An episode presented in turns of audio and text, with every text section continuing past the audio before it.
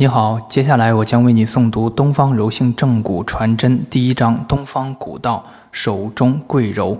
东方柔性正骨总觉之行动理念。《道德经》曰：“反者，道之动。”任何事物都包含向相反方向转化的趋势规律。正常状态的人体筋骨结构，在一定条件下，有着发生紊乱的机会和可能。反过来，紊乱的筋骨结构同样有着向正常状态回归的趋势。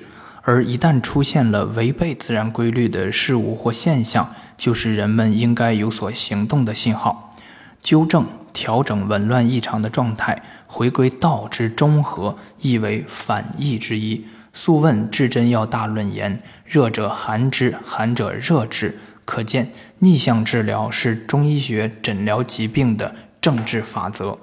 在骨折、脱臼及骨移位整复过程中，手法操作总的方向和目标是顺、逆、颠倒以至中和，反其道而行之，反反则复，即顺其骨移位方向，逆向操作可归复原位。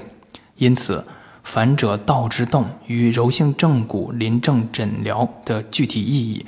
不仅可以理解为筋骨结构状态之正常与紊乱这一对矛盾相互转化的现实性及其客观规律性，也同时告诉了我们正骨出手的信号与时机，并明确指出了治疗行动的反之法则。